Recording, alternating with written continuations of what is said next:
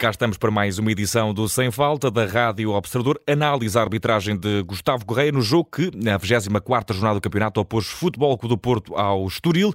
3 a 2 venceu a equipa do Dragão. E a arbitragem de hoje, Pedro, mereceu uh, elogios uh, ao treinador da equipa derrotada, uh, Ricardo Soares. Teve um elogio bastante largo e rasgado e também duplicado, primeiro na flash interview e depois na zona de conferências de imprensa. Resta saber se, se vai merecer também elogios da tua parte. Mas vamos começar por analisar os lances e o primeiro não começa nada bem. Na tua opinião, mal o amarelo a Gruitch ao minuto 4? Sim, eu sei que o árbitro provavelmente entendeu que hum, aquela falta que o Gruitch fez o Cassiano, uh, sobre o Cassiano, poderia de alguma maneira enquadrar-se naquilo que é a falta tática, ou seja, o Gruitch tinha acabado de perder a bola e ao fazer a falta estava a impedir que o Cassiano saísse ali num, num ataque que podia vir a ser promotor. Na minha opinião, não.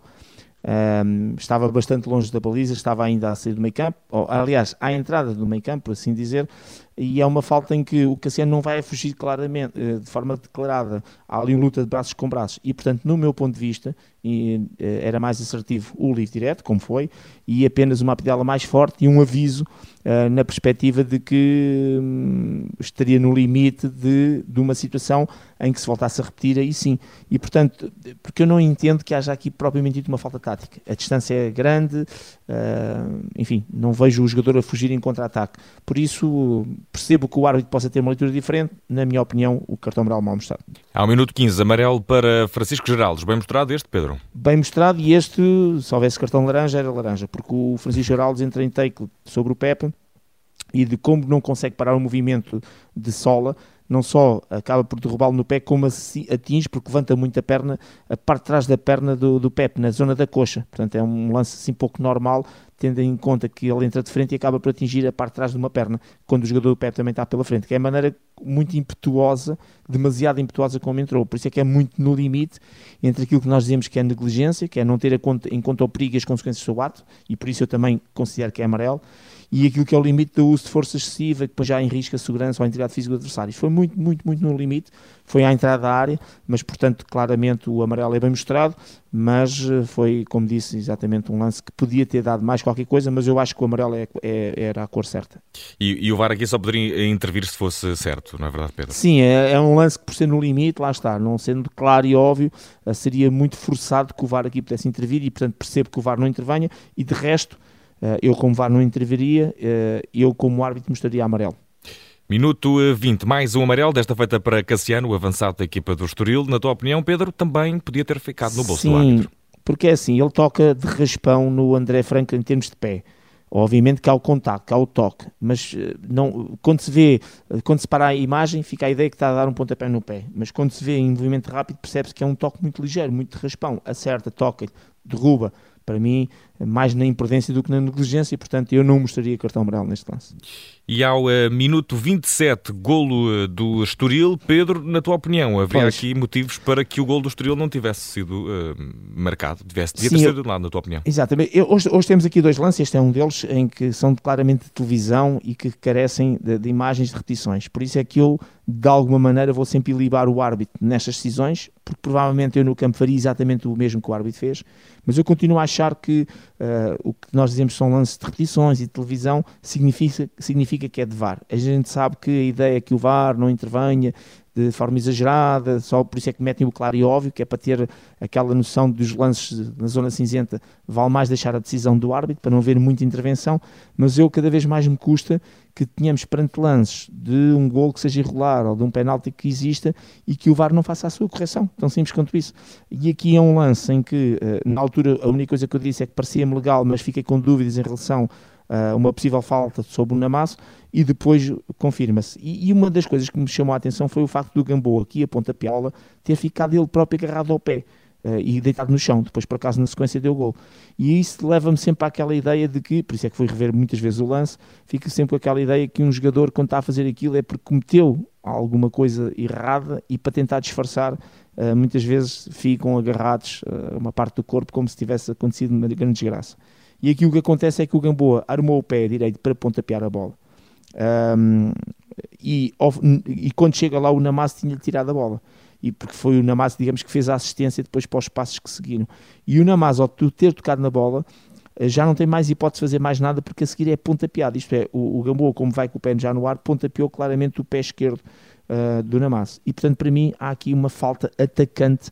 Uh, e naquilo que é a observação do lance, do gol, até o momento, digamos, de, de dire na direção da baliza uh, e, e todo o momento de ataque da equipa que marca o gol, aqui há uma infração. E, portanto, resumindo e concluindo, eu, para mim, o gol do Estoril ao minuto 27 é ilegal, porque o Namaz foi pontapeado no seu pé, pelo pé direito do Gamboa, e portanto havia aqui uma falta atacante que anularia toda a sequência da jogada e portanto o gol do Estoril. Fica essa nota, Pedro, gol ilegal, na tua opinião, no teu entendimento do primeiro e do empate do eh, Estoril, estava ainda uh, um igual quando esse gol chegou, aliás, esse gol chegou para fazer uh, um igual. Vamos passar para o minuto 34, porque clamavam um penalti sobre Namasso, precisamente na Exato. área do Estoril. Resta saber se havia aqui motivos para que fosse apontado o castigo máximo.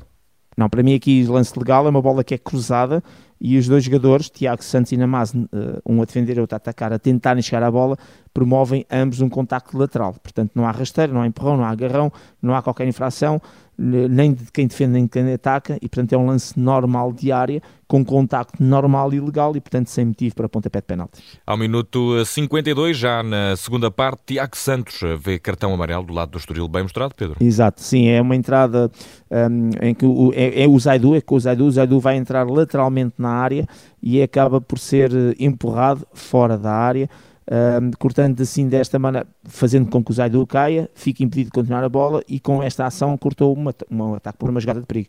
E é por isso que o livre direto, que foi, portanto, porque a ação foi fora da área, foi bem assinalado e o cartão amarelo impõe-se exatamente por este corte de jogada perigosa que nós chamamos de ataque promotor.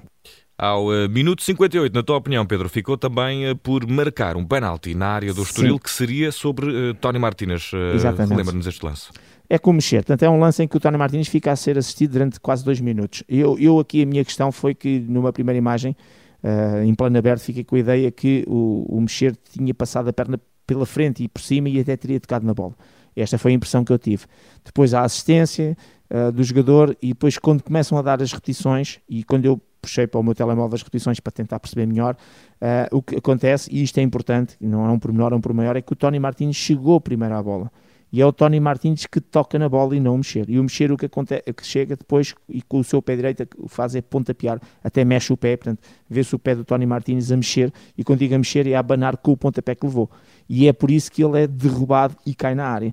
E não obstante já a bola ter sido pontapeada e jogada pelo Tony Martins, se há infração, há a mesma infração. E, portanto, para mim, uh, pontapé de penalti de televisão e, mais uma vez, uh, à semelhança do minuto 27, lances que muito difíceis para o árbitro ver, Uh, repito aquilo que disse, provavelmente faria o mesmo que o árbitro fez, mas como VAR não faria o mesmo que o VAR fez. Aqui uh, iria tentar reverter o lance, pelo menos mostrar ao árbitro para dizer que para mim havia ponto de penalti. Portanto, e... resumindo e concluindo, penalti de mexer sobre Tony Martins ao minuto 58. E ao minuto 65 há penalti na área do Futebol do Porto, Pep está Sim. a tentar interceptar um cruzamento, tem o braço em parte encostado ao corpo, o, diria Exato. que a parte superior do braço sim, mas o outro braço está para fora. Pedro, resta saber qual é o teu verdito. Penalti, penalti. O, o braço direito está completamente encostado ao corpo e encolhido. O braço esquerdo está, como tu dizes muito bem, parte do braço uh, encostado ao corpo e depois o outro braço todo exposto para fora.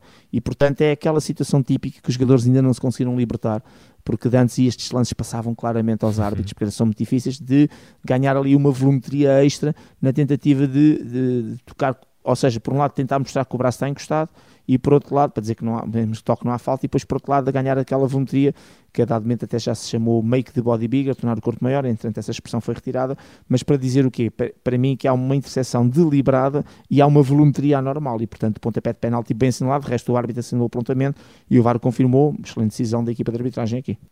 E temos já o minuto 71, mais um penalti, desta feita na área do eh, Estoril. Sim.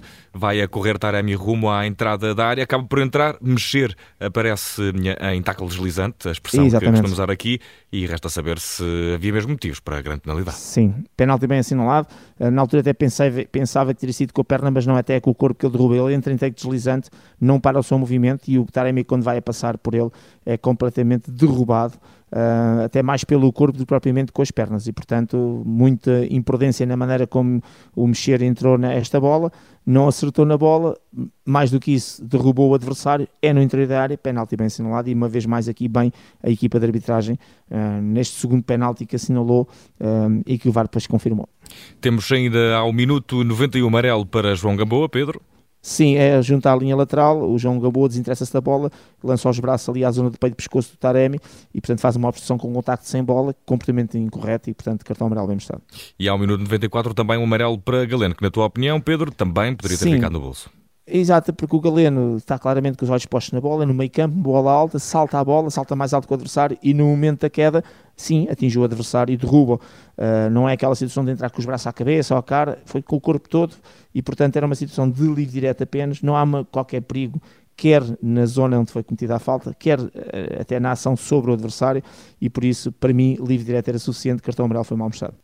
E uh, temos, uh, Pedro Henriques, para fechar os lances deste encontro, um uh, segundo amarelo para Francisco Geraldes. Resta saber se deveria ter ficado o bolso ou se foi bem mostrado não, não. pelo árbitro. Bem mostrado. O Geraldes tinha a bola dominada e de repente perdeu a bola e na tentativa de ir buscá-la faz um take deslizante frontal em relação ao Otávio. Ainda tenta-se arrepender do que fez, recolhendo e encolhendo as pernas e ainda bem que o fez, porque se vai com os, com os pitons sempre à frente, se calhar estaríamos aqui a falar de um vermelho direto. De qualquer maneira, é, é enquadrado perfeitamente naquilo que nós dizemos, entrada negligente, não tem mesmo em conta o perigo e as consequências do ato para com o seu adversário e que o adversário é o Otávio. Portanto, segundo cartão amarelo bem postado e consequente expulsão.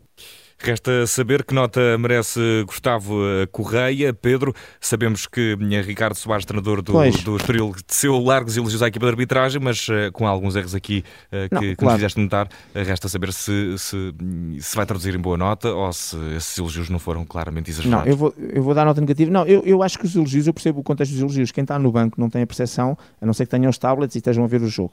Quem está no banco a, a, imagem que passa é de uma expulsão que, no meu ponto de vista, e para toda a gente estar no banco, percebe que é, é bem, mesmo sendo decidido contra a equipa dele, e de dois penaltis muito bem assinalados. E isso é que conta, portanto, porque, e de resto eh, não passa mais nada porque o lance, quer do gol do Estoril, quer do penalti sobre António Martins, são lances de televisão, são lances milimétricos, são lances que em campo ninguém vai, nem, nem quem está perto vai reclamar do que quer que seja, e portanto eu percebo esse elogio e, e fico feliz quando os árbitros obviamente são elogiados e, e, e passam essa boa imagem. Um, eu aqui é que vou ao rigor, quase como VAR, né? neste caso áudio, uh, sou não sou vídeo, vídeo árbitro, sou áudio árbitro, né? Uh, e que o socorro das imagens, das repetições, e portanto tenho essa possibilidade de o fazer e ir mais rigoroso muitas vezes na análise de determinados lances que em campo passariam despercebidos. Portanto, nada contra os elogios, bem pelo contrário, fico sempre feliz, vindo um treinador em relação à equipa de arbitragem. No meu ponto de vista, e isto é uma crítica que nunca é pessoal, nunca é uh, nem contra o setor, nem contra o árbitro especificamente, é apenas o meu papel de analisar lances e tentar depois dentro das minhas bitolas, e as minhas bitolas é quando temos um jogo em que há um penalti e há um gol, do meu ponto de vista, é irregular, obviamente tem que dar nota negativa eh, e daí vou dar nota 4 a, esta arbitragem de Gustavo Correia, sendo que, reforço muito, uh, esta nota negativa recai muito em si. Eu, eu acho que estes quatro valores são todos do Gustavo Correia e, portanto, a nota negativa é mesmo para o, o Fábio Melo e para o VAR, que realmente não ajudou uma vez mais aqui uh, numa, no, naquilo que era importante. E vamos tendo uh, e acumulando ao longo das semanas, sobretudo críticas e, e, e, erros de vídeo arbitragem e isso é que nos deixa sempre a todos preocupados para esta ferramenta tão importante e tão útil que tem sido para o futebol. Pode ser que no domingo haja uh, nova, nova possibilidade de o VAR se, se redimir. Pedro, vamos estar cá para acompanhar quer os jogos de, de Benfica e Marítimo, quer também o jogo do Sporting com o Boa Vista vista, sem falta com a análise a arbitragem de Gustavo Correia, nota 4 para o todo da equipa. A vitória do Bloco do Porto por 3 bolas a 2 frente ao Estoril. Pedro, um bom descanso, um abraço e até obrigado, à próxima. um abraço, obrigado.